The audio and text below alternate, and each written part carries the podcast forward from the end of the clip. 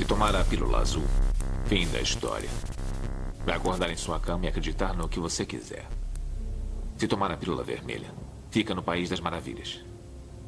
E eu vou mostrar até onde vai a toca do coelho. Lembre-se, eu estou oferecendo a verdade, nada mais.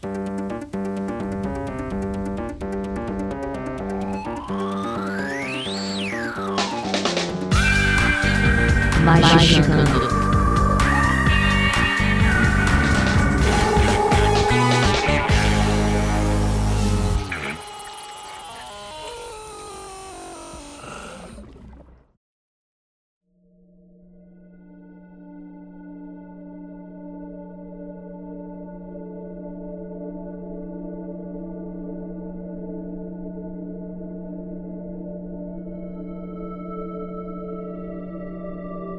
Atenção, 20 do Magicante, já começou a sua dose semanal de capirotagem. E hoje nos reunimos aqui nesse banquete e ofereceremos as nossas divindades, que no caso sou eu mesmo, mestre da Andrégora, grande divindade mor aqui do Magicando. E para me ajudar, temos aqui ela, que come todas as coisas, nosso Galactus em miniatura, Ananda Mida. Opa, gente, tudo bem com vocês? Nossa, que introdução, né? Eu me senti Maravilhosa! o próprio Exu que tudo come. Eu ia começar até fiquei sem, sem, sem jeito agora, porque eu ia provocar o Vinícius e citar Titãs, falando que a gente não quer só comida, a gente quer comida, diversão e arte. Mas eu não sei vocês, eu prefiro só comida mesmo. Agora, Vinícius, oportunidade para você falar sobre Jovens Titãs. E dar uma invertida nela. Não, eu prefiro comida sem titãs. tá bom. Excelente, excelente, excelente. Temos aqui nossa queridíssima Leiva Andrade. Oi, minha gente. Eu só tenho uma restrição alimentar, que é a ausência de alimento no meu prato. Só isso. O resto, tamo, tamo topando aí. Pelo menos eu experimento uma vez tudo que puder. A tua restrição é é a restrição. É isso. É isso mesmo. Perfeito, perfeito. E temos aqui também nossa queridíssima Carolzinha. Tudo bem? E aí, gente, tudo bem? Eu tô muito feliz de estar gravando esse, porque eu não pude participar do primeiro. É, então, tô animadíssima, Caio. Uma honra estar gravando com você hoje. E temos aqui ele, nosso queridíssimo mestre gourmet, nosso Hunter, Hunter gourmet, né? É otaku, né? Tem que tratar agora só com referência de anime, né? Nosso queridíssimo Caio San. E aí, tudo bem? Tudo certinho. Carol, a honra é minha, com certeza. E foi o cão que botou pra nós comer. Olha aí, rapaz. Adoro.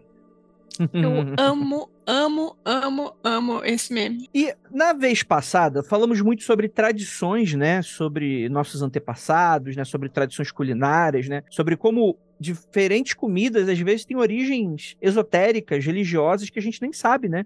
Faltou muita coisa pra gente mencionar naquele e nesse, como um novo episódio, a gente vai falar muito também sobre tradição, mas sobre maneiras diferentes que religiões diferentes encaram seus alimentos e, além disso, outras coisitas mais. Então é para você terminar esse podcast de barriga cheia. Mas antes, um momento dos reclames do Plim Plim aqui para vocês, dos nossos patrocinadores, e a gente já volta.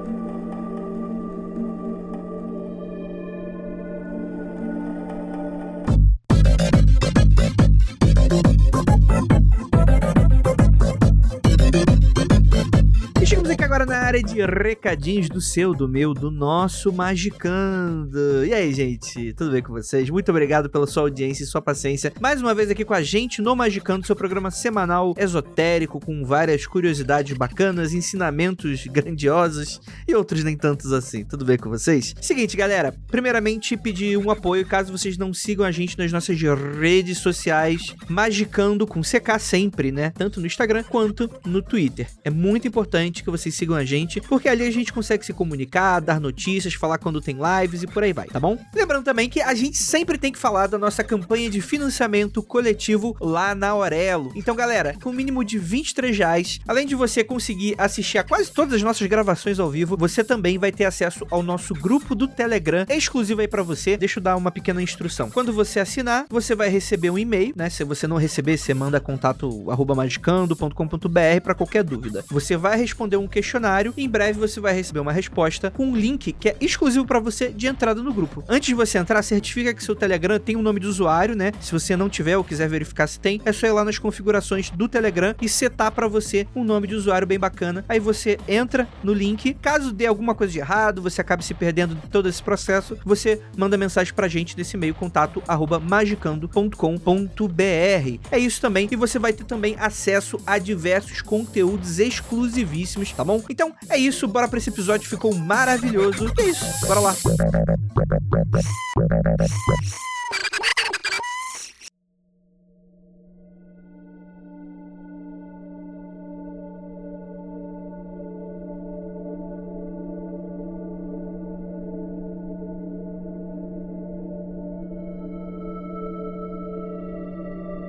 Vamos lá, comer. co- Todo mundo gosta de comer. Comer, comer, comer, comer pra poder crescer, etc, etc, etc. Né? Muito bom, muito bom. E eu acho muito interessante como que a comida, e isso é algo que é um discurso que eu falei no, no primeiro episódio, eu gostaria de retornar ele aqui, caso alguém esteja perdido, caso alguém não se lembra, é comer não é o ato de você colocar coisa pra dentro do teu estômago, né? Ele também é, mas comer é um gesto, um ato cultural, tradicional, político, né? E que, enfim, é tema de debate, né? E eu acho que quando a gente vai falar sobre religiosidades, a gente tem aí momentos de polêmica, né? Porque afinal de contas, né? é, enfim, religiões diferentes, né? Causas diferentes, o que, que pode, o que, que não pode. Ah, vocês fazem isso, nossa, que exótico, que estranho, né? Sendo que a pessoa tem um- uma cultura completamente doida às vezes, né? Só que ela é maioria, então tá aí, né? Eu acho que fazer jejum por 40 dias é uma doideira, né? Mas enfim, né? A gente tá aqui num país que comete esse tipo de coisa. Gente, vamos falar um pouquinho sobre comidas, né? Vamos, vou começar citando algumas aqui pra gente situar um pouco do nosso ouvinte aqui, ó. Práticas alimentares religiosas. A gente tem os alimentos kosher, acho que é assim que se pronuncia, né? Que é aquele corte, né? É, é- assim, é, é um conjunto de práticas de lidar com a comida, né? Não apenas algumas restrições, como o que, quando, como e, e cortes di- diferentes, né? Ou seja, até o abate ele vai tratar com uma maneira mais especial, né? Mais ali para as questões de tradições judaicas, né? A gente tem jejum e isso é algo que está presente em diversas religiões, muitas abraâmicas, muito não abraâmicas, inclusive até em períodos e sazonalidades específicas e até no meio esotérico e em rituais, né? Você tem diversos magistas, né? Através dos séculos aí que falam sobre a alimentação, o perigo e a importância da alimentação antes de você praticar algum ritual, em momentos específicos, né? Então você vai ter desde os nossos antepassados, né? Pô, a gente vai ter aquele momento que você tem a colheita, né? E isso vai ter um sentido astrológico, vai ter um sentido esotérico, né? Então, pô, como a gente aqui a gente come isso, talvez lá daquele outro momento a gente vai comer aquilo ou vai evitar comer aquele outro tipo de coisa, sei lá, por diversos fatores aí que, que vão haver a questão teológica, escatológica ali daquela, daquela crença, né? A gente tem dietas regulares, né? Que estipulam regras alimentares, então isso aí é, também é, é bastante importante. Muito ligado a tipos de alimento, muitas vezes, que você pode ou não comer, ou quantidades específicas daquilo, né? A gente tem no próprio cristianismo, é, pô, é, Sexta-feira Santa, que por mais que não esteja na Bíblia, é, é uma tradição, e sendo, estando ou não no livro sagrado, se aquela é uma tradição para aquela religião, é tão, tão válido quanto, né? É, a gente tem interdições alimentares, né? Que aí são proibições, quizilas e tabus. É, quizilas muito forte aí nas religiões de matriz africana, com toda certeza, né? Que a gente vai poder comentar,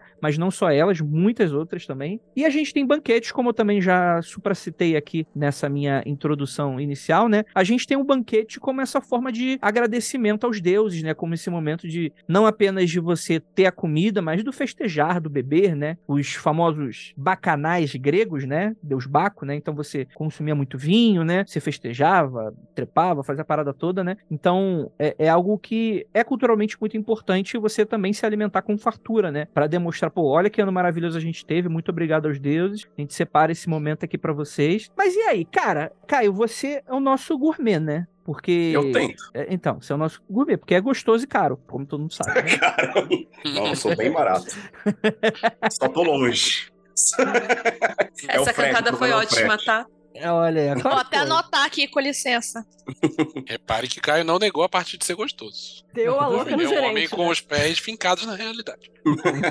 O Andrei mandou um você é caro, ele deu a louca no gerente, cara. Não seja por isso, aniversário Guanabara, tem que aproveitar. É, Caio, cara, você lida muito com essa coisa de cozinha, etc e tal. Você já teve que preparar algum alimento kosher, por exemplo? Ou alguma maneira de, sei lá, que você participou, que tinha alguma coisa a ver com religiosidade? Ou que precisava ter uma atenção específica para produção e preparo de um prato? Cara, eu precisei muitas vezes tomar cuidado porque eu tava cozinhando, porque eu tinha. Hoje eles voltaram pro Brasil, só que eu tinha um casal de amigos brasileiros que eram judeus aqui no Chile. Então a pergunta era sempre: o que que vocês podem comer? Porque eu sempre convidava eles pra vir pra casa, né? E existe essa preocupação. Se, se as pessoas do seu convívio têm algum tipo de limitação, seja física ou religiosa, o mínimo que você vai fazer como anfitrião é se preocupar com isso. Agora, você preparar um alimento kosher mesmo assim, é... Bem difícil, hein? você tem que ir atrás do- dos. Aliás, tem até uma anedota. Eu cheguei na época que eu vendia pães e pães de queijo, eu cheguei a vender lá na numa instituição judaica deles lá, que eles eram muito fanáticos de pães de queijo, só que eles se preocupavam muito com o queijo que eu usava. Eu tive que dar o nome do, do- da marca do queijo para eles verem se era kosher ou não, se ia de acordo com seus preceitos ou não. E se não fosse, provavelmente eu não teria vendido. Ô, Caio, e como é que fica quando você tá vendendo? Você tava vendendo pães, você fazia os pães em casa, né? Uhum. É porque o meu TikTok, o algoritmo do meu TikTok é uma loucura. Então, começou a cair no meu TikTok vídeos dos rabinos fazendo a cozinha das casas novas. O cara vai entrar numa casa nova e tava que- fazendo a cozinha virar kosher. E o Vinícius diz que não é, mas pra mim aquilo era um lança-chama. O cara tinha que passar um lança-chamas O lancha-chama. Lança-chamas. Um lança-chamas, um. co- Como é que você chamou? Você chamou de um mega maçarico, né, Vinícius? É, então, porque o princípio do bagulho é, é claro que não é só isso, né? Mas muito do kosher, kosher, não sei como fala, tem a ver com higiene, né? Uma higiene Uhum. muito estrita. E a forma como eles implementam isso na prática é na inauguração da cozinha é tacar fogo em tudo, porque o fogo purifica. Então, os vídeos que a gente viu, os caras estavam usando um senhor maçarico, não era um lança-chamas. Aquilo era um lança-chamas. Era né? maçarico, Aquilo de matava butano, alguém. normal, de gás. Não tinha, não tava jogando na palme na cozinha. Mas todas as superfícies, tipo o mármore da mesa ou, ou aço inox, não sei qual era a superfície, dentro dos armários, tacavam um fogo muito quente num tempo muito curto e era suficiente pra. Enfim, aí na sequência entrava um rabino dando toda uma explicação do que, que ele tava fazendo. É, tinha um rabino explicando e tinha um rabino que era um senhorzinho com trajes é, é, tradicionais Ortodoxos. ortodoxos, com kippah e todo traje ortodoxo. Um lança-chama na mão, assim, tipo, meu Deus, eu, disse- eu achei isso, nossa, isso é muito cyberpunk, né? Só falta o cara passando fogo em todas as superfícies, dentro do fogão, dentro do micro-ondas. Olha, olha, eu, eu nunca passei fogo na minha cozinha. Álcool eu passava sempre, mas fogo não. Olha, Galera de é- casa, se passar álcool, não passe fogo, tá? É, uma coisa ou é, outra, assim. Uma coisa vai chamar a outra ali, né? Não sei se é por uma questão midiática, tipo, não, vamos colocar no TikTok que vai chamar atenção, ou se isso é comum. Aí a gente ia ter que chamar alguém judeu mesmo, né, ortodoxo, pra explicar isso pra gente. Mas essa questão do, do higienizar e tudo mais, eu acho importante. Agora, fogo é meio complexo, né? Tem É. muitas superfícies que na cozinha simplesmente iam pro cacete, né? É. Uma amiga minha falou uma vez que normalmente ou é fogo ou água muito quente. Água fervendo, mas tem que ser água fervendo. Joga água, baldeia com água fervendo. Mas isso é uma vez só? Ou É- sempre? Parece que quando vai inaugurar a cozinha e o resto você mantém. A não ser que aconteça alguma coisa que tenha quebrado o kosher daquela cozinha, aí você tem que refazer tudo. Gente, a gente provavelmente pode estar dando algumas caneladas durante toda essa conversa. Total. Com Por favor, certeza.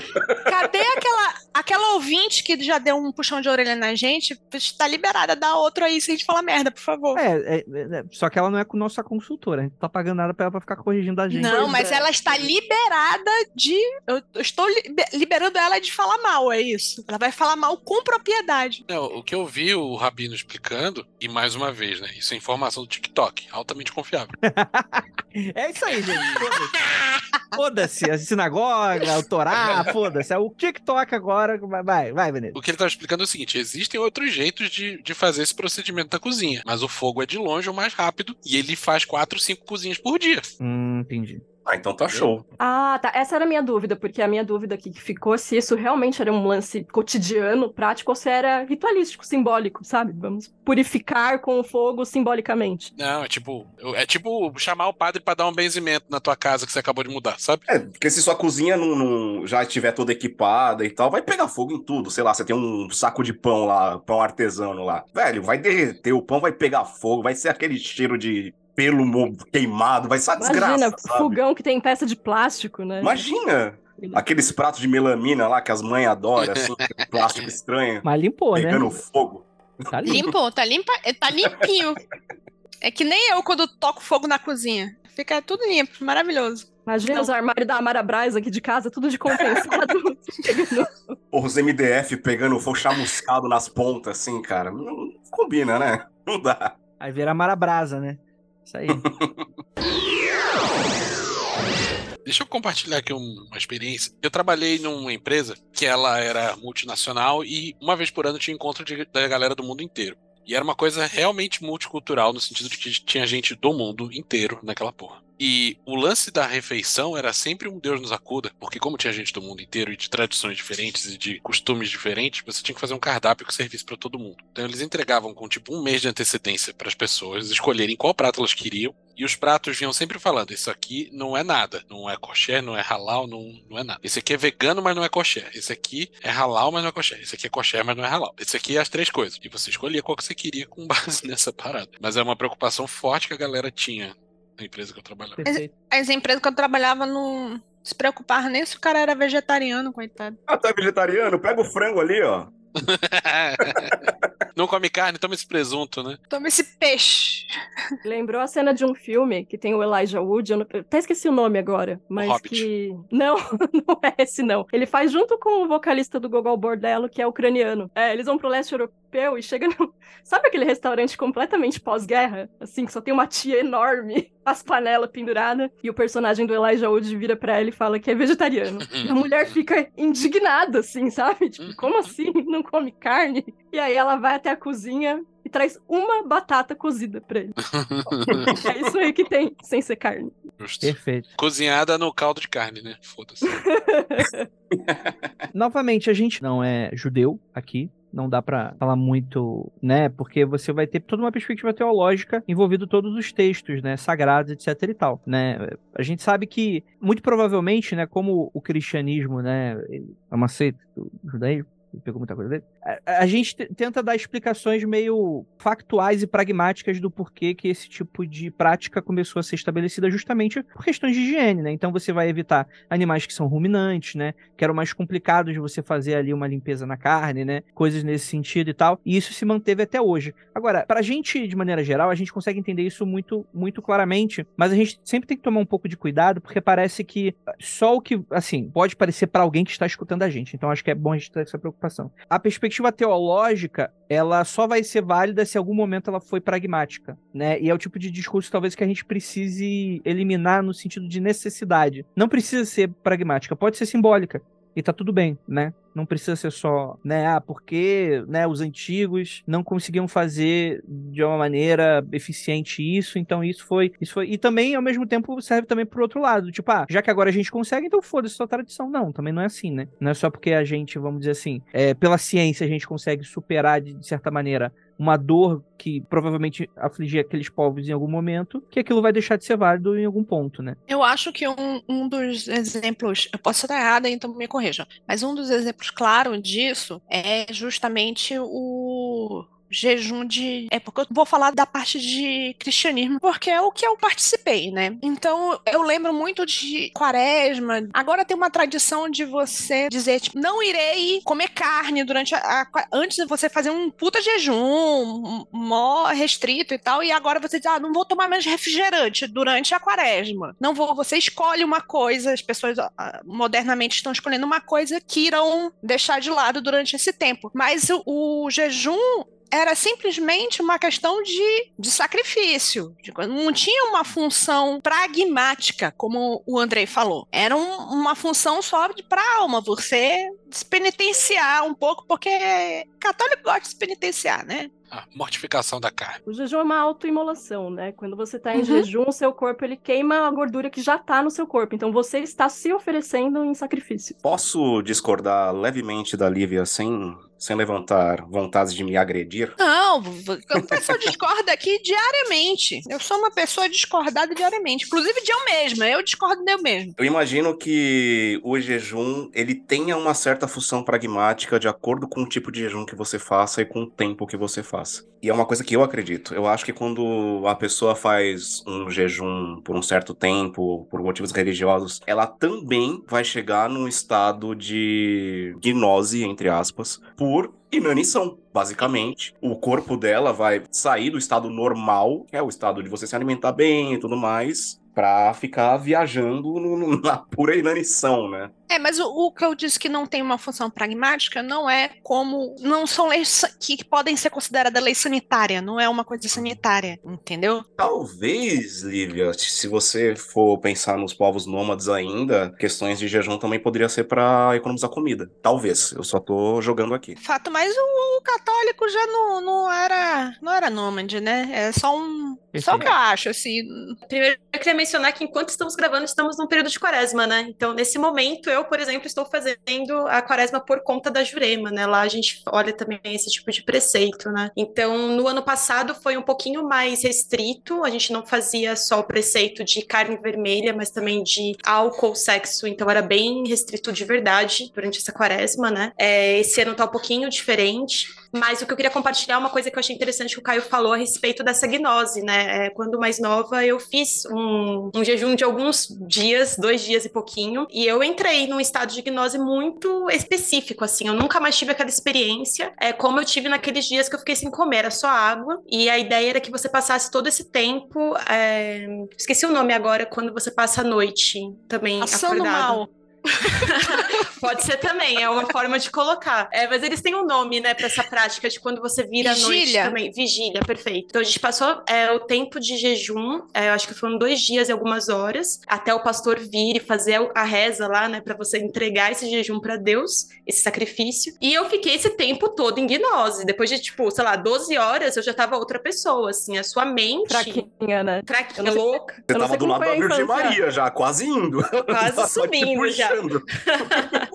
Se levantasse o bracinho um pouquinho, eu já ia começar a subir, assim, ó, canonizada. Depois de 12 horas de jejum, eu não tô indo pro céu, não. Eu, as pessoas em volta de mim estão querendo ir, porque eu fico mau humor do Mas é, capeta. mas é isso que eu, que eu achei interessante, assim, depois de um tempo, o mau humor passou, a fome passou, você não sentia mais fome, não sentia bravo, você tinha uma, uma espécie de energia que era diferente da que você tem quando você tá comendo, sabe? E é interessante porque ao mesmo tempo você também tá fazendo as rezas lá que você se propôs a fazer, né? Então não estou dizendo para as pessoas fazerem isso, né? Porque é um, pô, 48 horas sem comer muito tempo, mas é, é uma experiência interessante, ela é muito própria do jejum em Sim. grupo, naquele momento que você tá ali rezando em conjunto, né? Mas não façam, gente, pelo amor de E, e Deus. acaba sendo um estado alterado de consciência, né?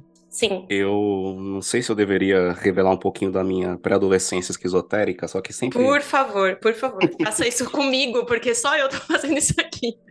Eu sempre fui bombardeado desde a minha infância de livros de esquizoterices e tudo mais. Minha mãe era terapeuta holística, né? Desde que eu nasci. Então, sempre farto conteúdo disso. E um dia me chegou um livro da tal Jasmurrin, Vivendo de Luz. Ou Viver de Luz.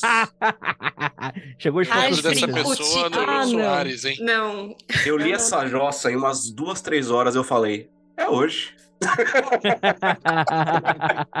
Vivendo do quê? Viver de luz. É fotossíntese, então, né? É, É, isso. Era basicamente isso, né? Ela, ela a ainda Carol é mais fala... novinha, né? Mas vários artistas de TV, celebridades, aderiram a essa dieta que é comer nada. Pois é. Meu Aí ela- Deus, eu não sabia disso.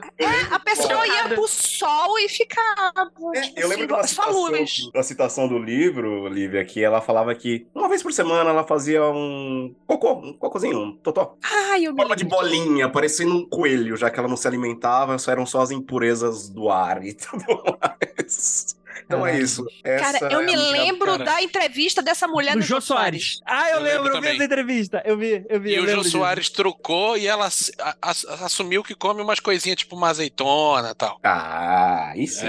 né? Ah, Às vezes um burgão ali. Azeitona é bastante sódio, né? Já dá um salzinho ali que.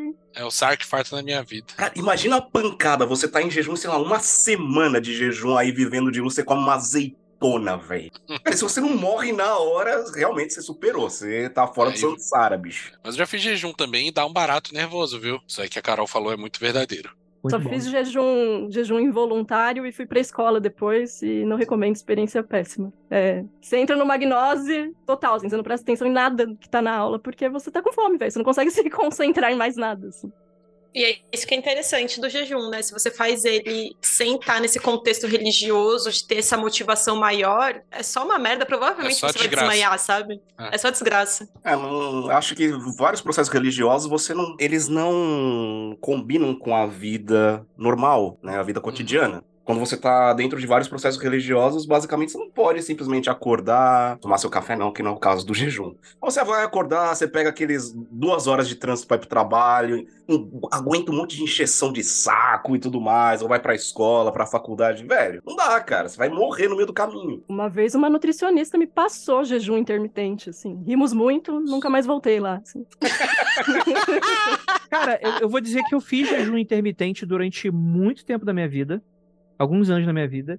Pra mim funciona muito bem, porque eu tenho muita preguiça de comer de manhã. Eu tenho muita preguiça de funcionar de manhã. Parece brincadeira e tal, mas eu, eu, eu sou eu sou o, o famoso gordo que não come muito. E pra mim foi muito fácil, assim, é, fazer justamente por causa disso. Tipo, tu sente fome, uma fome foda nos primeiros dois, três dias, mas depois de um tempo foi super tranquilo. Tipo assim, o meu corpo não, não exigia, não pedia alimento, eu não sentia fome. Mas eu acho que vai de metabolismo, né? O seu metabolismo ele é bastante lento, né? Então eu, aí eu acho que funciona bem. Eu sou uma pessoa de metabolismo muito acelerado, assim. Tipo, eu comi um bagulho e queimei já. É, você vai queimar o teu próprio corpo mesmo, né? Eu vou desmaiar, vou, vou embora, assim, vou sumir. Esse papo aqui acabou de me lembrar de duas questões que são falando sobre alimento. Não necessariamente é sobre o alimento, mas envolve, que é, por exemplo, aqueles monges. Não lembro agora se é budista e tal, que fica, putz, aquela parada bem leste asiático mesmo, da pessoa que ela ela começa num processo de meditação, ela decide que ela vai ascender, né? Uhum. Ah, vou ser sócio da, da Enel, da Light. Normalmente é Tibé isso aí. É, botão. é, é uma espécie, tipo assim, é uma parada que é impraticável aqui no Ocidente. É realmente a pessoa que vive para aquilo, né? Do tipo, pô, estou velho o suficiente, adquiri conhecimento suficiente, eu estou pronto para ascender. É a pessoa vai entrar num processo de jejum, que não vai mais sair, vai começar comendo coisas muito específicas, algumas nozes, né? Alguma coisa nesse sentido. Então começa com restrições, né? Bebe líquido, aí chega o momento que ela vai tirando a comida, ficando só o líquido, até o momento que a pessoa é emparedada dentro de uma estátua e vira e aí se ilumina, segundo a, a crença daquela galera específica, né? E aí você faz a estátua de Buda em volta da pessoa, e a pessoa, em teoria, a crença é, ela tá meditando para sempre ali dentro, saca? Ela não morreu, ela tá lá, né? E você tem processos que são muito difíceis de se explicar, e eu não estou falando que são necessariamente sobrenaturais, mas é porque são estados tão absurdos e, e que não dá pra você reproduzir de outra maneira, que de fato é uma galera que tá viva às vezes. Não tô falando que a pessoa tá 10 anos ali viva, mas, por exemplo, tem, tem monge ali que, mano, ele já não come, já não faz nada e tal, mas de alguma maneira o corpo dela tá funcionando de uma maneira muito limítrofe, do tipo, se alguém assoprar, a pessoa provavelmente vai, vai morrer. Mas tá lá e, e se mantém por bastante tempo, né, naquele processo. Isso me lembrou uma, uma fofoquinha da Monja Coin, eu espero que tudo bem citar o nome dela. Mas eu lembro que existia um tempo em que tinha muita gente criticando ela porque ela comia carne. E é interessante isso porque existe toda uma. É um mito, uma lenda que se cria em torno da pessoa que é iluminada com o que ela come. Né? Então a monja Cohen ela era menos monge para algumas pessoas porque ela comia carne, porque é o discurso dela de que ela aceitava tudo aquilo que davam para ela comer e era isso, né? Essa era a forma como ela decidia se alimentar. Mas era um problema para algumas pessoas ter uma monja que comia carne, enfim, né? Não, não tinha todo esse preceito, essa forma de se alimentar super pouquinho para se iluminar. Mas tem sempre um problema pra algumas pessoas pra qualquer coisa também, né? Da Monja Coin, eu lembro da galera pegando no pé porque ela disse que fazia sexo, né? Tipo, muito sexo. E a galera, meu Deus, a monja trans transa, sabe? Ela é Não, gente, perfeita. já- Essa monja mesmo. Já Caralho, fui mano. casada, fui casada com um monge, a gente transava muito, e é isso. O, o cristão é muito insuportável, né, mano? Ele define. a- Pois tipo é. assim, é, é tipo assim, ah, não, porque o comunista é isso e aquilo, né? Então quer dizer, não, que- quem tem que fazer voto de pobreza não é, não são os outros, é, é- é cristão, caralho. Quem É tem que fazer. É. Quem quer que se restringir é cristão. É- As pessoas. É muito doido isso, né? Idiotice, mano. Vontade de xingar essas pessoas, tomar no cu. Sobre esse negócio que o Andrei falou dos monges que meditam até encerrar totalmente o consumo de alimento e bebida, tem alguns casos em que não fazem a estátua em volta e que a pessoa é mumificada em vida. É muito doido. Muito É doido. muito louco. Tipo, a pessoa, corpo dela, vivo ou não, não é o caso, mas ela não é declarada morta em momento algum e ela não apodrece, assim, ela fica uma múmia. E as pessoas dizem que ela tá viva. Pra longe de qualquer funcionalidade, se o cara acendeu ou não, é de uma determinação você chegar Nossa. num ponto desse que pra mim é, é- é surreal, é irreal. Eu vou te falar, cara, eu acho que o cara deve ter acendido sim, porque senão É. desistia no meio do processo. Pois é. Recentemente, por motivos de estou fazendo um livro que está para sair aí, eu descobri que no século passado, retrasado, sei lá, em qual, não, retrasado, né? Final do século, sei lá quanto aí, houve uma treta entre os, os mágicos de, de esse negócio de comida, de ser vegetariano ou não, de pessoal dizer assim, ó, é, foi uma coisa meio tipo, ah, o verdadeiro mago bore- boreal tem que ser vegetariano. Esse tem que esse é o tem foda, né? que normalmente é o foda. É, tipo, você, você não tem que nada, amigo. Agora, eu achava engraçada porque a história é de Unzão falando, né? De Unzão Fortune contando essa história. E ela fala, tipo assim, de- dependendo da tua prática e de o quanto você é ativo ou não, você não, não consegue sustentar uma coisa dessa. Eu imagino que naquela época, século retrasado, a variedade de coisa que você podia comer na Inglaterra devia Não variar iFood, muito. né? Não, tinha iFood. Basicamente, a proteína que podia comer era soja, não tinha outra coisa. Aveia, no máximo, talvez, É. sei lá. É, mas, Mas tinha isso, preconceito contra a aveia, porque era coisa de irlandês, né? né? Só aveia também, ou seja lá o que for, não sustenta só, né? Tem que também um monte de outras coisas Justamente. Vegetarianismo durante muito tempo tinha sazonalidades muito grandes, né? Porque você dependia das plantações e, tipo, em lugares principalmente que tem quatro estações, você tem uma sazonalidade pesada. Então, devia ser bem restrita a alimentação de uma pessoa vegetariana no século passado retrasado. É, eu fui atrás de ver receitas da época. Primeiro que era o maior trabalho pra fazer a porra da proteína de soja ser comestível, na forma como ela era apresentada. Tinha que deixar o bagulho de molho um tempão, cozinhar um tempasso, temperar, tá, tá. e era isso, cara. Era tipo, bota um tomate aí, tá com sal e já era, sabe? Eram as receitas muito merda, muito merda mesmo. Isso me lembra a época que eu tentei ser vegetariano também. E, bom, estamos visitando o passado do Caio aqui. E era isso. Basicamente, não tinha produto nenhum no mercado. Você tinha soja, PVT chegando no mercado, assim, né? O que, que é PVT?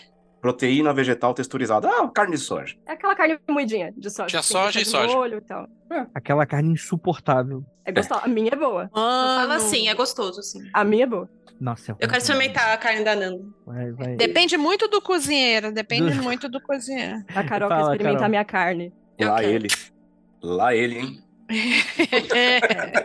Ó, mas eu, Eu vou falar um negócio. Eu vou aproveitar pra falar um negócio. Eu era vegetariana há. Eu fui vegetariana por sete anos. Dez anos atrás, era impossível ser vegetariana de boa. Aqui no centro de São Paulo, assim, era muito difícil mesmo. Era coisa de você, ou você come, sei lá, é, pão de queijo, batata, ou você não vai ter o que você, o que você vai comer junto com outras pessoas, assim. É, eu não sou vegetariana hoje, mas eu sei que tem muitas opções ainda no mercado, assim, coisas que são específicas para vegetariano, que é uma vasta, é, uma- muitas opções ali para você fazer várias receitas diferentes. Não é necessariamente saudável, e aí isso é uma discussão que tem dentro do vegetarianismo, né? Tipo, pô, você não come carne, mas aí você vai comer um negócio que é feito por uma pela indústria também, enfim, vai ter essas discussões ali dentro, mas ainda assim é uma possibilidade maior do que só você chegar lá e falar, ô, eu quero alguma coisa sem carne e o cara te dá um negócio com presunto, sabe? Que é a discussão que a gente tava tendo no início do episódio. É, fazer uma provocação aqui pra vocês, hein? Eu, eu fui vegetariana há 10 anos e zero dificuldade, tirando quando eu ia comer na casa das pessoas.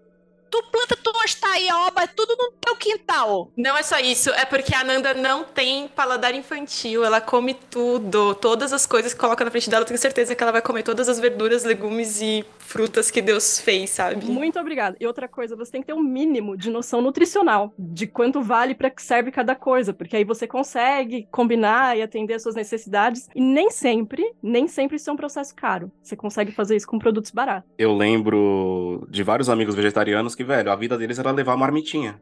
Porque muitas vezes Sim. não tinha opção. Basicamente era isso. Ou batata frita. Aí a, a questão de saúde vai pro saco, né? É, eu tinha de arroz branco, por gentileza. É, mas o arroz branco era gordurinha de porco, né, Vinícius? Nossa, é, pode crer. Couve com bacon.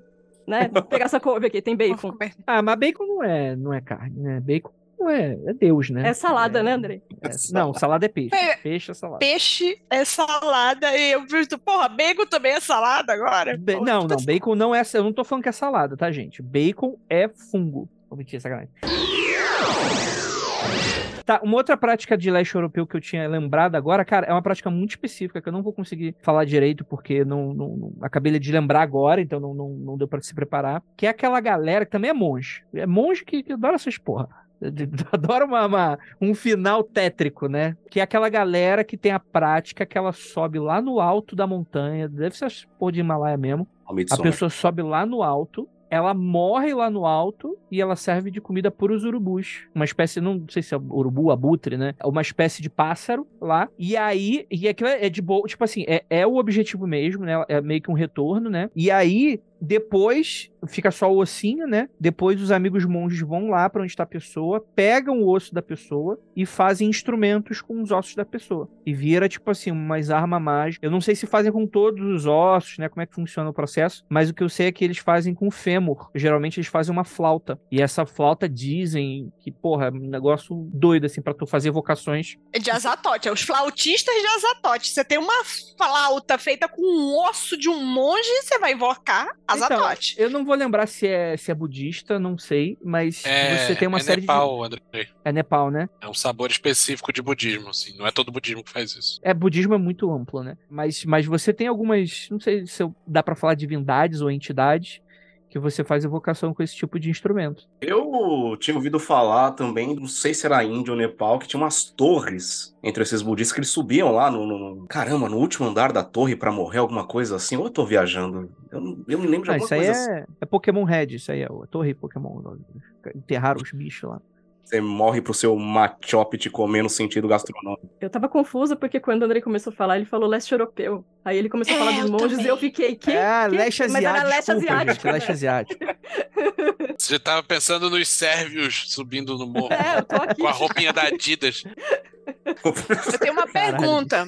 Você ter consciência, será que o, o- a parte religiosa de, de você poder comer isso, você não poder comer isso, não necessariamente só do poder ou não, mas tipo, ter predileção por alguma coisa, ter consciência com, do animal que você está comendo e tal, não é uma forma de você sair simplesmente do automático? Tipo, uma das vantagens de você ter essas restrições, coisas religiosas, é você sair do automático, é você tomar consciência de uma coisa que normalmente todo mundo deixa pra lá, principalmente se você vive numa cidade. Mais ou menos, né, Lívia? Porque se, se a pessoa é, adiciona essas práticas como uma prática rotineira, de cotidiano, acaba virando rotina, né? É, isso vai mais pro aspecto. É, é que tu falou muito teológico, mas acho que existe uma outra palavra pra isso. É muito do, do aspecto da lógica daquela religião, do tipo, ó, eu não tô comendo esse tipo de carne, por exemplo, porque eu acredito que não comer esse tipo de carne purifica o meu corpo e vai melhorar, vai dar um upgrade nas minhas práticas mágicas. Eu acho que é diferente, por exemplo, quando você adota uma sazonalidade do tipo, ah, não, pra esse ritual eu vou fazer dessa forma. Aí eu acredito que talvez seja algo voltado pra você ter uma, uma experiência diferente do seu cotidiano. Acho que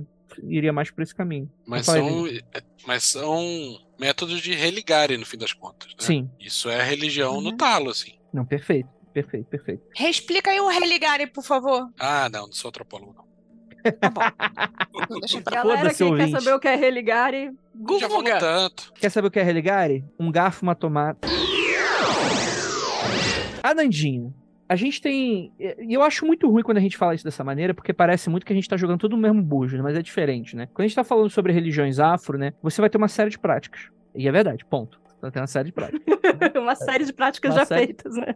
né? Uma série de práticas. O, que você cultua não é candomblé, né? É o culto iorubá, que é um pouco diferente, né? Sim. Mas tem algumas semelhanças nesses aspectos das quisilas, né, por exemplo, né? Como é que isso funciona pra você, essa parte alimentar? Bom, na religião tradicional iorubá, a gente chama de Ewó, que é basic... Acho que essas coisas são basicamente as mesmas coisas. Se eu estiver falando besteira, alguém, por favor, aí me corrija. Mas tabu, alguns chamam de proibição, Kizila, Ewó, é mais ou menos a mesma mesma coisa. O que acontece é o seguinte, vou falar pra mim que não sou uma pessoa iniciada e para todas as outras pessoas que não são. É, às vezes você vai fazer uma consulta oracular com uma mãe, com um pai, e aí naquele jogo que ele consulta, de acordo com o Odu que sai, né? Saem algumas orientações que não são só em relação à comida, mas comportamentais, ritualísticas e tal. O que é bom e que não é bom para a energia vital daquela pessoa, né? Do, do consulente. E aí, para as pessoas que são iniciadas, também quando ela faz essa iniciação, o oráculo revela quais são os EOs daquela pessoa, né? Quais são. Então, assim, não é bem uma proibição, tipo, não pode, por que não? Existe um porquê, né? Um motivo de por que aquele item vai prejudicar a energia vital daquela pessoa e quais coisas ajudam a preservar a energia vital da pessoa que é filha daquele orixá,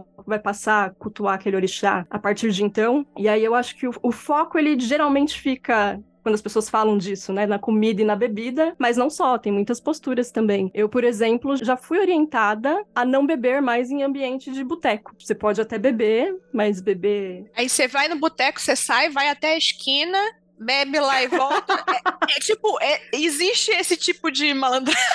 Assim, ó, você leva o.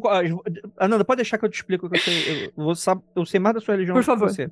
Você faz o seguinte: você pega favor. um copo, Olivia, de cerveja. Enche, enche, enche até o tal. Pode ser aquele canecão. Aí o que acontece? Você deixa em cima da mesa. Você tá no boteco. Ei, lá, lá, lá, lá. Você vai dar um gole, você atravessa a rua, dá um gole. É.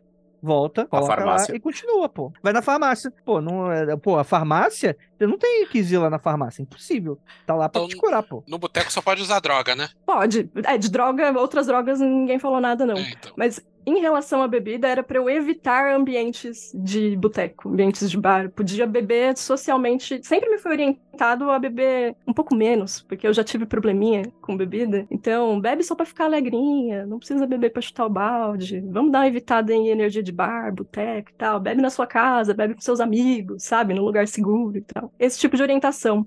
E aí eu acho complicado quando se coloca por esse viés de, de proibição, porque você pode fazer. Mas você foi orientado antes que pode dar merda. Então, qualquer coisa tá que dizendo aí, Que é um.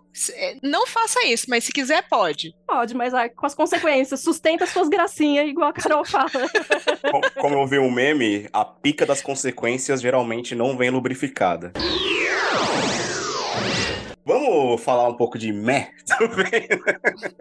Boa, claro, pô. Tão A de cerveja, pinhas? desde que ela existe, ela é sagrada, pô. Pois Ela- é. Você tem na Mesopotâmia, você tinha cultos inteiros relacionados à prática de, de feitura e de consumo, né? Inclusive, você tinha momentos e de, de eventos em que rolava de tudo, aqueles bacanais homéricos e tal, e as crianças que nasciam em certo mês, que dava a entender que foi nesses eventos assim, se tornavam clérigos. Ele- Eles eram dados para a igreja, né? Vou até tentar lembrar um pouco das histórias do gigante João Carvalho, quando ele falava da, da epopeia de Gilgamesh, né? Que teve um, um lance que o próprio Gilgamesh ele foi domesticado, né? Sim. Para a humanidade através de pão, cerveja e chá de pepeca, né?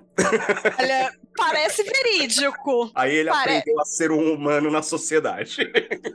Cara, mas eu vou dizer que isso acontece até hoje, acredita? Pois é, pois é. Tem uns que ficam selvagens depois. Não, mas depois do chá de pepeca você fica mais de. Enfim, Não. vamos, vamos falar do Mé, né? É, entrando no, no que a Nanda falou sobre a, a questão de beber no bar, poder ou não poder beber no bar, tradições nossas, né, nativistas, temos o Cauim, ou Caxiri, ou um monte de outros nomes, né, que é o fermentado alcoólico, geralmente ou de mandioca ou de milho, né? E, já que estamos falando de comida, vamos falar dos tupinambás. Que, né, são nossos ancestrais, nossos índios, que eles comiam os melhores guerreiros das outras tribos, né? Eles faziam o caxiri, né, e davam uma festa bem legal e tudo mais pra sacrificar o- os melhores guerreiros que foram aprisionados pra depois, né, fazer um churrasquinho deles. E todo mundo bebia o caxiri, que segundo os relatos que eu li tinha gosto de leite azedo, mas era uma bebida alcoólica entre 5 e 6. Cara, caxiri é bizarro. Você já bebeu? Já. Curte? Já também. Olha é aí. aquela fermentada de, de mandioca que todo mundo cospe? Isso, exatamente. Isso É o mesmo. mesmo, Então já. mesmo processo da Titia, né? Da É, Titia É Morada. parecido com o Tite. E eles parece- bebiam nesses Calma aí. rituais. Desculpa, você- desculpa, Caio. Com Tite, não. Com a Titia. O Tite Titia. tá- não é o Tite. La Titia Morada. Yeah. E Eram rituais de dois, três dias. Um, você não podia sair desses rituais. Se você saísse, você tava sendo desonroso, tava pedindo pinico, não, né? E dois, depois eles iam comer o- os guerreiros lá, não se comia com bebida. Era, era meio. Eles achavam estranho os costumes dos europeus que eles comiam e tomavam cerveja ao mesmo tempo. Então, quando eles iam ingerir o, o- a galera, né? Comer, né? Comer no sentido antropofágico, os guerreiros aprisionados, eles paravam de beber. E é engraçado esse negócio dessa, dessa questão do momento pra beber, que é a, a festa que eles davam, e o momento que eu estou fazendo outro ritual, ritual antropofágico, eu paro de beber também, né? Sabe o que eu sempre achei esquisito? Eu acabo fazendo porque socialmente é o que é aceito aqui, né? Mas eu achei- sempre achei estranhíssimo, desde criança, comer comida quente tomando bebida gelada. Sério? Seríssimo, seríssimo. E aí, por isso que eu gosto de ir em restaurante japonês, que restaurante japonês sempre tem um banchazinho ali, né? Você toma um É. chazinho quente junto com a comida quente e tal. Eu tenho o costume de não comer tomando cerveja. Nunca gostei. Qualquer coisa. Caio, Nem porçãozinha? A porçãozinha, a- às vezes vai. Caio, sabe-se hoje em dia como era o preparo desse alimento ritualístico aí? Se era O cozido, alimento, assado? você entrava numa guerra e você capturava os melhores. não, não, você tá falando do, do cachimbo. Poema, É, gente. não, tem quero saber a receita. poema clássico, coisa que eu não tô conseguindo me lembrar do nome do, do poeta agora, que ele fala da história do cara que ia ser comido e arregou, pediu, pelo amor de Deus, não quero ser comido. E isso era uma desonra, porque era uma honra você ser considerado uma a, a pessoa Digno. forte o suficiente para as pessoas quererem absorver você. Só que ele pediu pinico. E quando ele volta pra tribo dele e fala e o pai dele esculhamba ele quando ele volta. Como assim você pediu pinico, meu filho? Que vergonha que tu me faz passar, criança. Ele literalmente peidou na farofa, velho. Ele peidou na farofa. Se alguém, pelo amor de Deus, me diga o nome disso. Poeta faz tudo isso de uma forma bonita, tá? Ele, é exatamente isso que acontece. Mas ele faz isso de uma forma bonita. Aí, o caxiri tem receita até hoje. Se faz até hoje. É comum você vai ali pro, pra região amazônica e você até consegue comprar caxiri em alguns lugares, mas não industrializado, né? Mas Mas eu não quero saber do caxiri, eu quero saber do churras. Ah, do churras eu não sei, Vinícius. O caxiri eu sei. E. o, o churras você pegava a pessoa. Fazia um agradecimento para a pessoa, passava a pessoa na faca, passava a pessoa no fogo e dava para. Normalmente eram os guerreiros, não era todo mundo que comia. Mas então não é igual o desenho do pica-pau que bota num caldeirão. O cara podia mirar na sopa, né? É, aquela história do caldeirão ela é baseada em tribos africanas. Aquele negócio do caldeirão não é baseado em nada, né?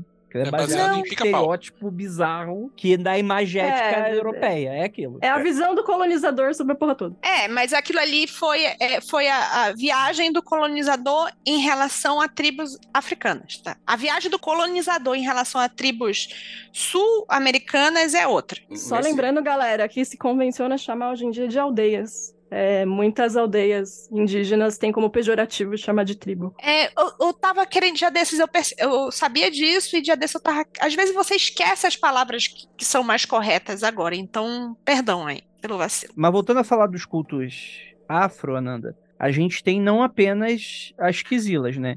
A gente tem, por exemplo, os ebós, a gente tem as comemorações, né? Que é sempre fartura, né? O ebó em específico, inclusive, não é pra você, né? É pro orixá, né? É, é assim que funciona? É todo ebó que é pro orixá? Tipo, que são muitas frutas, vai carne, né? Bom, a gente convencionou a chamar tudo de ebó, mas na verdade o ebó é só oferenda que a gente faz ali, né, num, num recipiente, para neutralizar coisas negativas e atrair potencialidades. E aí é o mesmo rolê do, do EO, por exemplo, né, da Kizila. Você consulta um oráculo, vai sair ali no Odu que você precisa fazer, energia você precisa neutralizar ou equilibrar, e a partir dali vem as orientações para você entregar esse ebó. Também as orientações em relação ao local que você vai fazer isso, né? E aí tem o outro tipo, que Aqui no Brasil a gente chama de ebó também, mas na verdade é bibó, que é a oferenda que você faz no assentamento de alguma entidade, de algum orixá. Então, tipo, se você fala, ah, eu vou dar um frango pra Exu, o que você tá fazendo na verdade é um bibó. Ebó é só essa primeira parada aí que eu falei. É, você tinha perguntado o que mais, Andrei? Desculpa. Não, é sobre. Tem as festividades também, né?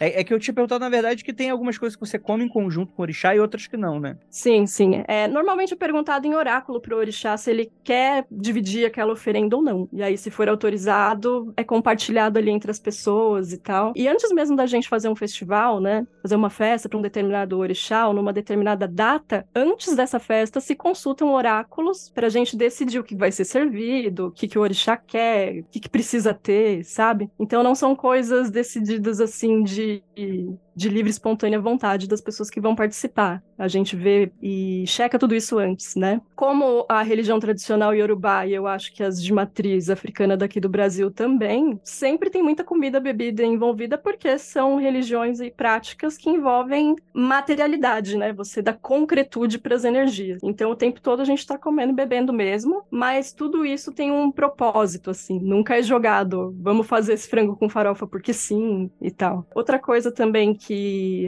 a galera acaba chamando tudo de ebó, é o padê para Exu, né? O padê eu acho até que é mais famoso, eu acho que o pessoal do candomblé faz mais. Mas é basicamente você fazer aquela oferenda de comida e bebida para Exu no início dos rituais. Porque eu acho que até já foi falado aqui em alguns episódios, Exu é o orixá mensageiro, né? É ele que vai fazer essa ponte entre o Orum e o Aie. O Aie é aqui, no caso, né? E o Orum é o outro plano. Então, faz sentido você chamar o mensageiro primeiro e oferecer coisas para ele. E posteriormente aqui no Brasil, por causa da perseguição também que as religiões tiveram e têm até hoje, é, se aproveita esse momento para pedir que nada aconteça, né? Que nada interfira, que o terreiro ou aquela comunidade não seja interrompida ou atacada durante os rituais, os festejos, enfim. É por isso também que se convencionou a chamar de despacho, né? Porque despacho você está despachando coisas e pessoas para longe, assim. Então que nada ruim interrompa esse ritual e, e que a gente esteja bem cuidado. É, e a gente tem aí a prática do corte, né, das religiões afro, né, que é essa coisa polêmica, mas que, cara, não tem nada a ver, né? Tipo... É, não,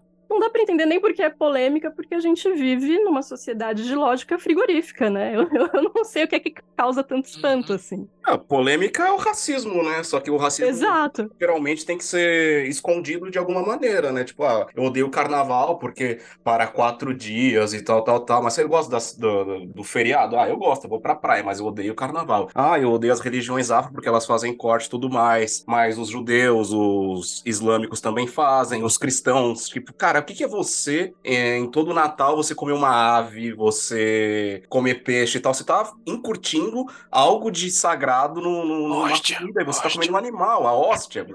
Hóstia não é um bicho, né? Mas é, seria a, o é um corpo bicho. de Cristo, né? Se, se, se teve, é se teve transmutação, se teve transmutação, é, é, carne e sangue. É carne e sangue. A pessoa esquece, eu acho, eu, eu tenho a opinião que a pessoa esquece que existe corte no catolicismo, no cristianismo, porque o cristianismo se tornou uma religião tão estilizada, as coisas são tão estilizadas já. A oferenda é estilizada, a, a necromancia do cristianismo é estilizada, a, o corte do cristianismo é estilizado, que as pessoas esquecem que aquilo é o que é. Pois é, pois é. É isso aí.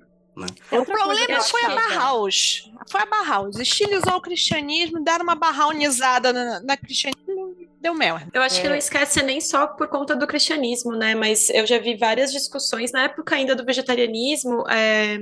A gente tem aquele ator bonito lá, que faz todas as coisas e todas as comidas possíveis, o Rodrigo Wilbert, ele fez uma vez um corte, né, mas não era é, por finalidade religiosa, era só porque ele ia fazer a comida desde o início, né, então ele mostrou como cortava é, o boi, eu acho, como fazer o bife e tudo mais, e as pessoas entraram em pânico total, porque elas não Tentaram estão cancelar habituadas. ele. Sim, acho porque que, acho que inclusive o distanciamento... Boi, né?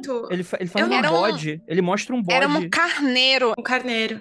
As pessoas, elas, elas estão distanciadas no geral da onde vem a comida, né? Acho que vocês até mencionaram isso é na primeira parte desse, desse papo. E isso faz com que seja ainda mais difícil da gente ter essa conversa quando se trata de religião, porque aí ainda entra outras camadas de preconceito, né? Mas no geral, o distanciamento com a comida é real, porque você vai no mercado, tá tudo lá dentro de saquinhos de plástico, né? Então é muito é. mais fácil você só achar que tudo bem aquela carne e essa aqui não, né? Eu até esqueci de falar, mas eu queria ter falado quando eu falei de ebó, de oferendas e tudo mais, de pessoas que continuam oferecendo isopor e plástico para Iemanjá, por exemplo, né, no ano novo. Sim. E se a gente está falando de um culto, né, de uma crença, de uma religião que cultua a natureza, que procura equilibrar energias da natureza, você está fazendo uma oferenda para a natureza, né, e tentando receber benefícios daquilo. Então não faz sentido você poluir a natureza enquanto você está tentando essa comunhão, né? Essa troca e equilíbrio de energias, assim.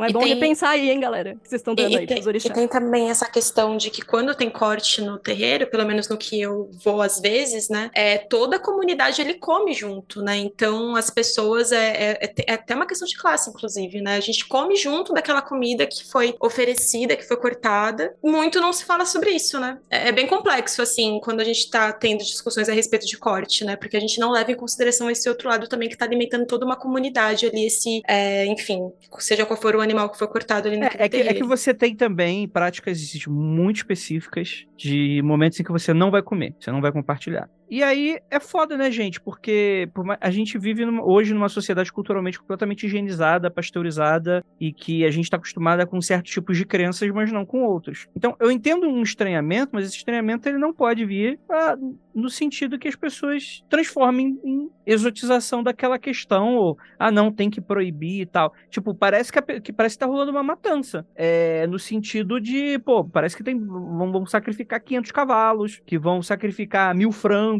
desperdiçar ovos e tipo não é assim que funciona, gente. São coisas muito específicas. É algo que é feito, inclusive, dentro dos próprios. Eu vou chamar de terreiro por motivos de falta de palavra. Cada um vai. Barracão, enfim, tenda. É, os cortes são feitos ali. Então não é algo que, para nossa sociedade desacostumada, acaba sendo leve de se ver, porque não é, né?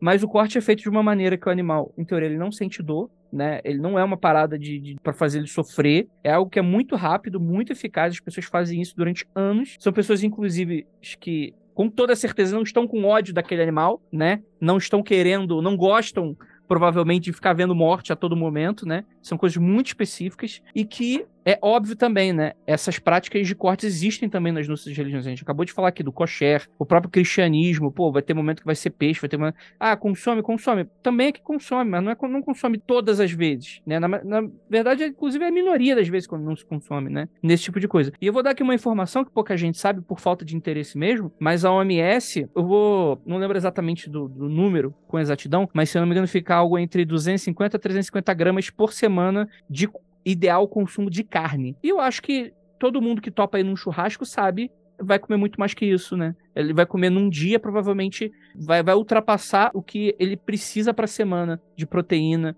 naquele sentido, né? E é óbvio que o cara não vai ficar fazendo cálculo, ah, eu vou comer menos porque, olha, os animaizinhos estão morrendo. Não, ninguém age dessa maneira. Então é hipocrisia. Você tá tão preocupado aí com essa questão, né, dos animaizinhos, sendo que tu pega as paradas de bandeja, sendo que você consome mais carne do que precisa, sendo que hoje existem outras, outros métodos de você consumir aquelas proteínas, né? Eu brinco aqui, né? E é claro que é uma brincadeira até meio feia, porque eu, eu brinco que eu, eu sou vegano não praticante, né? Porque apesar de eu consumir carne, eu admiro muito quem não consome, politicamente falando, né? Por questões políticas. É que eu tenho minhas questões porque eu não consumo. Mas a brincadeira é mais nesse sentido, tipo, pô, eu acho super justo a gente, pelo menos isso incentiva a gente a pensar num mundo em que o consumo de carne, pelo menos, é menor. Ah, não quer abolir, precisa de carne alguma. Cara, beleza. Mas, pô, quantas pessoas que não são vegetari vegetarianas ou veganas vão no restaurante vegano comer uma parada? Pelo contrário, faz piada, faz troça. E aí vai no Facebook, vai no Twitter ficar xingando religião dos outros, saca? É hipocrisia pura essa parada. Não, não Eu acho também, acho importante fazer um, um exercício, né? A gente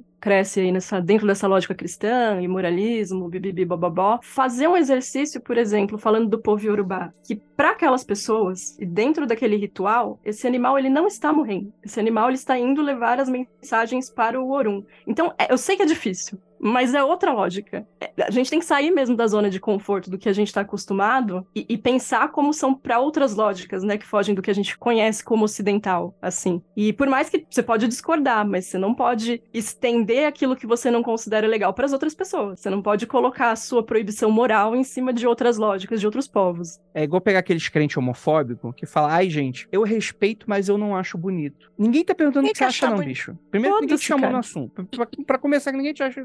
Ninguém te chamou. Então acabou. Eu- Segundo, você não respeita, né? Se, É, e é é, começar perguntando, né, quem, que- quem é você? Quem te chamou aqui? Quem foi que convidou essa pessoa? É muito bizarro, muito bizarro mesmo, né? Que é claro que ter, existe também movimentos problemáticos dentro do veganismo, né? Tipo, é que, é que eles são mais raros aqui no Brasil, né? Mas, tipo assim, pouquíssimas vezes você vê alguém tentando interditar o McDonald's, né? É, mas, Já porra, vi acontecer na Paulista, hein? ah, já aconteceu, mas, tipo, por vídeos, exemplo, é. na, na Europa, isso aí é um final de semana, né? É, Tem mais comum. aquela, tem aquela famosa protetora dos animais aqui do Brasil, né? Que eu não vou falar o nome, meus advogados Ah. me proíbem. Mas a Aqui- gente sabe quem é. Gente Não é aquela que foi. Não, não é aquela que foi pro Canadá. É aquela que foi resgatar um gato de luz que fizeram na casa lá da mulher abandonada. É, essa mesmo. Isso. Que ela fala que ela é contra tanto a lógica, o genocídio frigorífico, como ela também é contra o corte de animais em qualquer religião. Mas ela só ataca as religiões de matriz africana. Estranho, Engraçado. né? Esquisito. Engraçado, né? É isso, gente. É aquela galera que, pô, é a alegria das festas, né? Vambora. É... Já que a gente falou, o bori é a oferenda que a gente faz no assentamento, certo? Não, Bori é a oferenda que a gente dá pra cabeça. É o culto do Ori. Ah, tá. Quando você do dá de comer Qual é o nome que você faz para a oferenda que você dá? Você falou ainda agora, eu tô, tô até anotando aqui. Que você dá no assentamento. Na verdade é bibó, mas pode chamar tudo de bibó. Bibó. Todos- Porque eu tenho até uma tirinha do Carlos Ruas disso. Você dá sempre um certo tipo de comida pro, pro- Eu entendo que o orixá tem uma predileção por um certo tipo de comida. Mas tem uma tirinha do Carlos Ruas que ele fala assim: o, o orixá fica mó feliz quando oferecem sushi pra ele, porque sempre é farofa. Porque essa predileção é uma coisa baseada na religião ou você oferece o que você pode? Deixa eu dar uma visão minha, que eu- Claro. e eu queria ver que você confirmasse, porque isso responde muito bem a dúvida da Lívia, mas eu não sei se também a minha visão está correta. Então, eu, eu vou, eu vou te interromper aqui nesse exato momento, porque eu posso, que eu sou, tô fazendo explaining com todo mundo. Mentira, mas eu queria ver Ananda se, se a minha visão tá correta. O orixá, é que a gente, quando a gente fala sobre orixá, a gente tem, por causa dessa nossa mito ocidental, blá, blá, blá, tradição ocidental, a gente trata ele como deuses, porque a gente tenta fazer uma tradução fiel e colocar tudo no mesmo balaio, tipo, um deus grego e um orixá que é um deus daquela região específica, né, daquele, daquelas aldeias, etc e tal. Mas é um pouco diferente, porque o orixá, ele é uma força da natureza, né? Ele tem a forma antropomórfica dele, que vão ser contadas em lendas, para facilitar né? Mas no meu ponto de vista, por exemplo, isso pra mim é igual a tabela de- do Crowley. É que no o mago europeu, ele não vai falar que o que ele quer fazer é uma divindade. Ele vai atribuir símbolos para comidas, para as cores, para as joias, para os itens, para as armas. A minha visão é, nesse momento quando você está atribuindo é, uma comida a um orixá, na minha concepção é algo muito parecido nesse, nesse aspecto. É porque você está lidando com aquela energia específica e tem uma certa tabelona ali que você precisa cumprir porque aquela comida tem uma sinergia com aquele tipo de coisa que você quer fazer. Faz sentido isso que eu tô falando, Ananda, ou não? Faz sentido sim e não, porque a gente precisa pensar também que se a gente for partir de que a gente construiu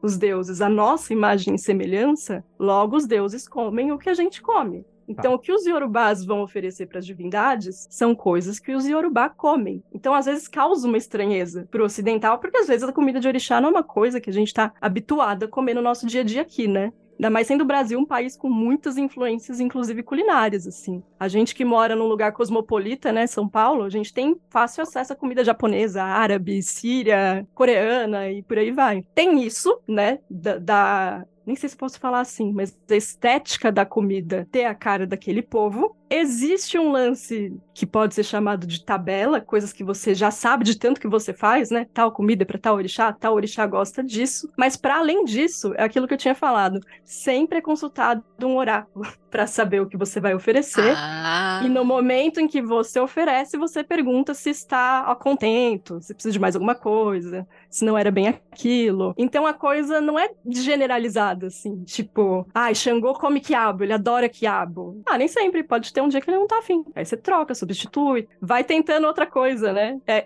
existem oráculos muito básicos que são só sim ou não, e às vezes isso dá um trabalho, né? Que você fica, pô, é isso? Não. É isso? Não. É isso? Não. Aí você fica, babá, pelo amor de Deus, socorro, alguma coisa. Por isso que fo- foi você, Ana, que pensou em ter um, um disquebol, alguma coisa assim. Quem foi do, do Magicando que fez esse negócio? Ah, Nossa, eu, eu tive podia essa fazer. ideia de genial um tempo atrás. É o iFood de Ebó, é isso? É, isso, Ah, da podia hora. bom. Chamaria Aibó. Tá bom, vamos fazer então. Já ganha dinheiro, tá? É, então, e eu acho que é, que é em relação a isso, assim. Perfeito. E, e- mas, assim, esses elementos, as comidas, elas também representam coisas que fazem parte dessa manutenção energética, né? Alimentos quentes, alimentos frios, alimentos que refrescam, alimentos que dão agilidade, alimentos que dão calma. E, e aí entra também essa questão do bori, né? O bori é o ritual em que você alimenta a sua cabeça simbolicamente e literalmente. Você literalmente prepara comidas e dá à sua cabeça, são colocadas mesmo na sua cabeça. Acho que no candomblé esse ritual demora mais, acho que é três dias. Na tradição iorubá, em um dia, a gente costuma fazer. Mas também, esses, cada alimento tem um significado daquilo que você quer para sua cabeça, para a divindade que é você, no caso. Perfeito. Eu queria separar, e, é, e é isso é muito opinativo, já que a Ananda faz parte de uma tradição iorubá, né? E eu não faço parte de droga nenhuma. Eu faço parte, sei lá, do clube do Pokémon. Você faz parte da Andrégora, cara. Se come mais de carpa no- na religião de Arceus? Ah, com certeza. Só, só serve pra isso mesmo.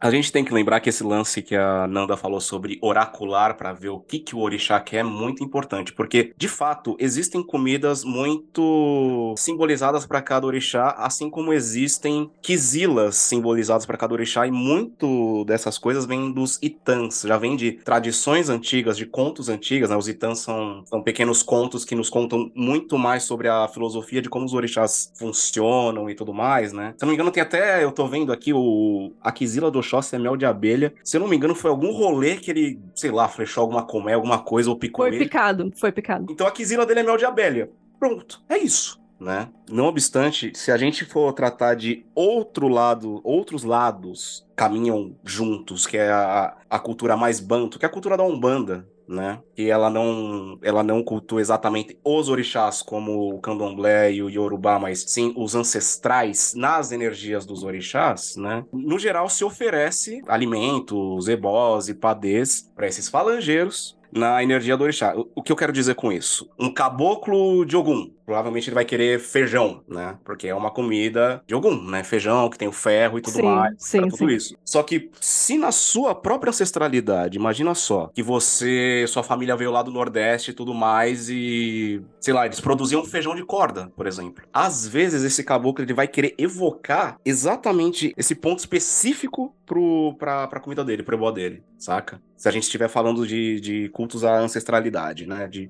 culto aos mortos mesmos, aos nossos mortos, aos nossos velhos. Então, para além de ter essa tabela de coisas do que a gente pode e não pode dar para os orixás e para os falangeiros, nós temos essa questão de perguntar, né? Essa questão de ancestralidade. Nós, humanos, comemos para ter energia, certo? E a gente captou isso há muito tempo que se a gente come A, a gente tem energia A. Se a gente come B, a gente tem energia B. Se a gente come C, a gente tem energia C, só que, sei lá, baixa alguma coisa no D, sabe? Por exemplo, uma quarta-feira, hoje, vocês almoçaram feijoada, vocês ficam felizes pra caramba, porra, feijoada e tal, só que, velho, vocês estão suando frio tentando Não anda dois metros depois.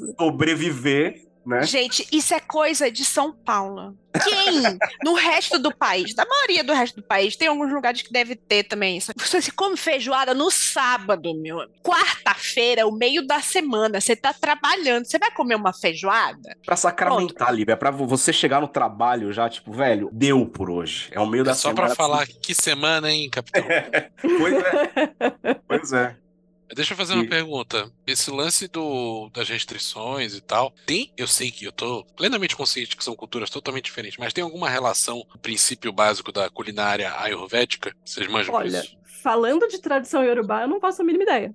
Também não tenho ideia. Eu acho que não chega a ser a mesma relação. Eles têm algumas restrições, mas eu acho que eu estou falando também do básico, básico que eu sei. É muito mais voltado para a questão de equilíbrio energético relacionado aos elementos do seu corpo do que necessariamente dessa forma como a Nanda tem colocado. Putz, eu posso estar falando besteira também. Não, de maneira nenhuma, mas é mais ou menos assim, Vinícius. Deixa eu tentar dar um exemplo. Uhum, Vamos supor que eu seja filha de Iemanjá. Eu trabalho com uma energia água, frio. uhum. Pode ser que seja me desaconselhado consumir alimentos de elemento fogo. Ou pode ser que seja me aconselhado consumir alimentos de elemento fogo se eu Então. tiver muito fria, entendeu? Esse é o princípio básico da Ayurvédica, até onde eu sei. É te equilibrar. De Se elementos. você de tá ele- muito fogo, toma um pouco de água aí. entendeu? Sim, sim, acontece muito, principalmente nos banhos, assim. Se você quer acalmar a sua cabeça, muito provavelmente você vai preparar um banho com ervas frias. Ok. Mas não chega a ser uma relação de Kizila, né? Acho que é mais de Não, você não, querer. é, não é Kizila. É mais uma Não, orientação. não. Eu, eu vou Orientação. quer ver um outro exemplo. Eu vou contar um Itan aqui muito rápido, que é o Itan de Oiá, se eu não me engano. Não, não é de Oiá, é de Obá. É Obá era uma das esposas de Xangô e ela queria fazer uma surpresa pra ele. Foi perguntar para Oxum, que era bem malandra, né? Ah, eu queria demonstrar meu amor, mas não sou muito dessas coisas. O que, que eu faço? A Oxum virou pra ele e falou: corta suas orelhas, dá pra ele. Ele vai adorar. E ela fez isso, né? Pô, vamos lá então. Cortou as orelhas, foi lá dar pra Xangô toda contentinha. E ele, que isso? Tá louca? Esculachou a mulher. Ela ficou brava, brava, brava. E por causa disso, ela odeia cogumelos. Então, normalmente, se a pessoa é filha de Obá, pode ser que ela tenha essa quizila de não comer cogumelos. Ah, que doido. Então, acho que tem isso. E também acho que tem um rolê por empirismo. Se você pergunta no oráculo uma vez para um orixá se ele aceita ou não aquele item, ele diz que não, e depois que não, e depois que não, e anos depois que não, já fica, é uma convenção de que talvez aquele orixá não goste daquilo, né? Uhum. Então acho que a parada foi mais ou menos assim. Tem uma questão que eu tô pensando agora mesmo, e talvez eu esteja errando, mas quando a gente fala de orixás, nós estamos sendo muito anacrônicos sobre essa questão até de comida. Por exemplo, é, na Yorubalândia, nas terras de Yorubá, tinham vários povoados que tinham seu orixá. Por exemplo, Iemanjá era um rio, né, Ananda? Era o rio Iemanjá. Isso, né? Isso rio, mesmo. É- rio essa coisa de, de cultuar o panteão inteiro de orixás é uma coisa muito daqui do Brasil. Isso, isso. Você, E- você acaba agrupando vários cultos de orixá em um só para poder sobreviver, né? Para não desaparecer. Claro. E eu não tenho base histórica nenhuma pra falar o que eu vou falar, mas eu, eu pensei nisso. Muito provável que a quizila de algum orixá possa muito bem ser algum alimento encontrado em terras ditas inimigas ou terras de rivais. Faz sentido, faz sentido. Também não tenho esse conhecimento histórico, não, mas Eu, faz eu um puta precisaria de sentido. fontes históricas, mas pode ser que venha disso também.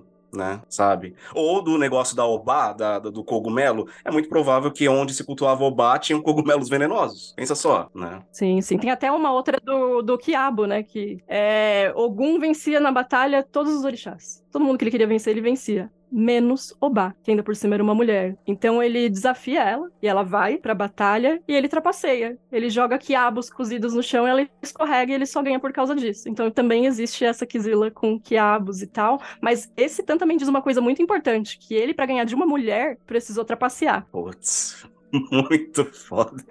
Eu não sei quem fez a observação aí de, de cultos ancestrais. Foi o Caio. Tu Sim. falou, na parte de culto an- ancestrais. Eu acho que mesmo numa tradição brasileira, não tô falando de, de catolicismo aí, mas de festividades e tal, eu vejo haver uma oferenda de antepassados nas festas religiosas católicas mesmo. Sim. De você acaba sempre oferecendo um prato que era o prato da avó fulana, o Uhum. prato como se aquilo fosse uma forma de manter aquela pessoa que já se foi na festa da família. Várias culturas têm isso, né? Tem a, a questão dos Rom, né? Dos ciganos que tem a pomana. Quando uma pessoa morre, tem o enterro, pelo menos aqui no Brasil, assim, tem o enterro, o velório normal, mas acho que uns 15 dias depois eles fazem a pomana, que consiste em preparar tudo que aquela pessoa gostava de comer e de beber, chamam a família e tal. Põe a cadeira da pessoa na mesa, sabe, com a foto dela e tal, e todo mundo come, celebra e festa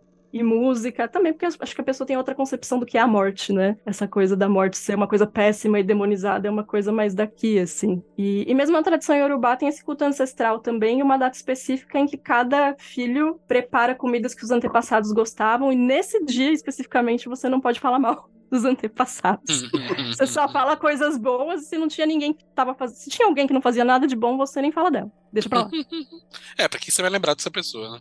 Pois é. É, não, eu só queria puxar isso também de ancestralidade mais pro meu bonde, assim. A gente também tem um momento ali que a gente vai observar isso na bruxaria, que é no sabá de Solwyn, né? É um sabá que ele é especificamente voltado pra ancestralidade. E é o momento que a gente vai fazer tudo isso que a Nandinha acabou de falar, né? A gente vai colocar as fotos dos dos ancestrais. A gente pode falar mal deles se quiser, eu, eu acho que não é uma boa ideia, porque teoricamente é, dizem que esse, essa separação entre o véu está um pouquinho mais fina, então eles vão acabar puxando o seu pé, então não tente, tente não falar mal deles nesse momento. Momento. Mas a gente faz ali a comida, né? Que, sei lá, de alguma forma você se lembra de alguém importante, né? Por exemplo, a minha avó, eu tinha esse lance de que ela, quando a gente tava com grana, né, no início do mês, a aposentadoria dela tinha caído, a gente fazia um empadão de frango enorme pra família inteira. Então eu lembro muito dela por conta disso. Mas também tem outros alimentos ali que eu posso fazer, né, nesse dia, que vai me lembrar dela, que inclusive até é muito engraçado que a gente tem essas conversas no clã de bruxaria, que às vezes a comida ela não vai ser tão chique assim, né? Porque a gente tá pegando um pouco desse dessa ritualística, ela vem da Europa, né? Então ela vem de um, de um olhar diferente do que a gente tem aqui no Brasil, então a gente tem que fazer isso é, de acordo com a nossa realidade, né? Então às vezes a comida do seu ancestral é o macarrão com salsicha, cara. Você vai fazer o macarrão com salsicha no Suin e você vai celebrar os seus ancestrais da mesma forma, né? E é bem é bem interessante assim, é muito legal porque você acaba compartilhando isso com seu clã também, né? Você vai levar essas comidas e todo mundo vai é, partilhar da ancestralidade um do outro e contar a história juntos, né? É um momento bem, bem bacana aí, inclusive de banquete mesmo, como a gente tinha mencionado início, né? É interessante a gente pensar nesse negócio da comida dos nossos ancestrais, a gente fazer isso, porque a comida é, é algo que nos conecta e a gente basicamente está ingerindo as nossas próprias lembranças, as nossas próprias conexões e tudo mais. Se a gente for ver nessa questão de você servir comida para os ancestrais mortos, né? Os mexicanos fazem isso, né? Os japoneses fazem isso também. Alguns nativos brasileiros também fazem isso. Nos cultos africanos se faz isso. Então eu acho interessante essa, essa questão da comida como ser uma, uma, uma fonte de chamamento da pessoa. Por exemplo, se eu ficar falando nomes aleatórios aqui, Robson, Gabriel,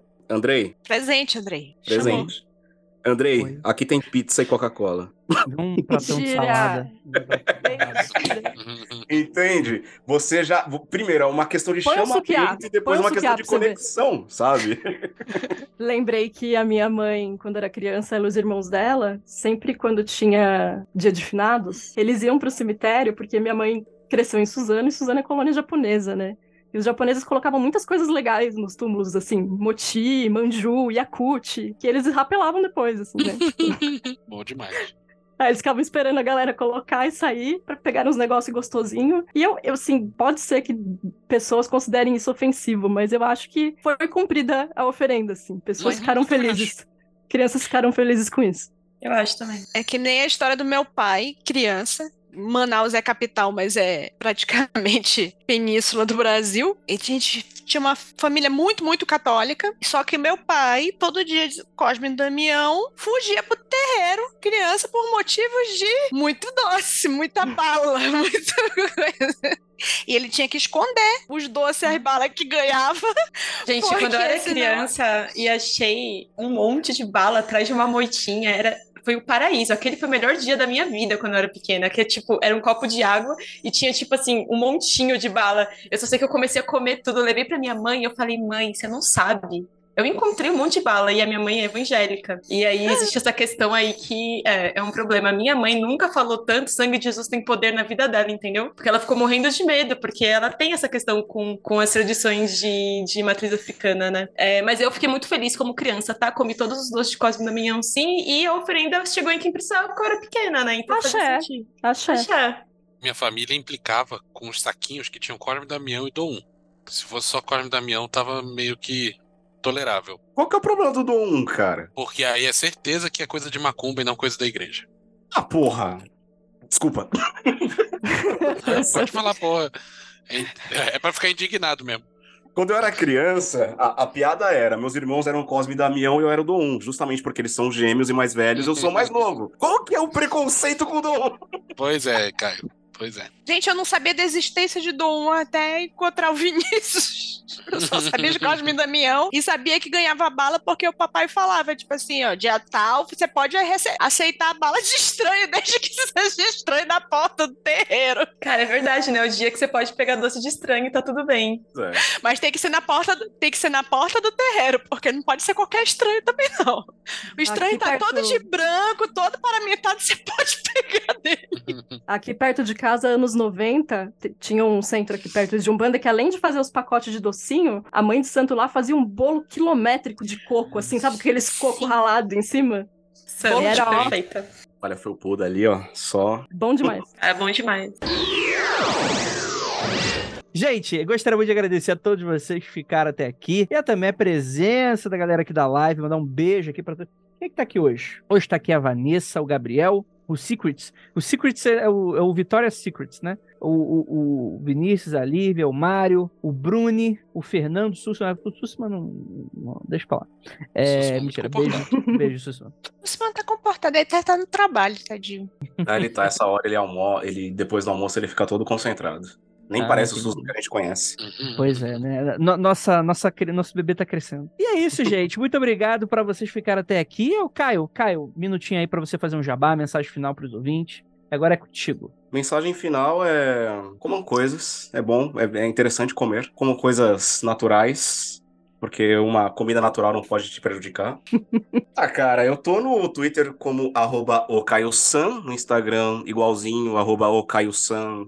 Tem um Instagram, arroba caiosandesign, que é um Instagram de, de artes e tudo mais, só que às vezes eu posto também nessas coisas aí. Tem o meu extinto podcast refogado sobre comida e cozinha.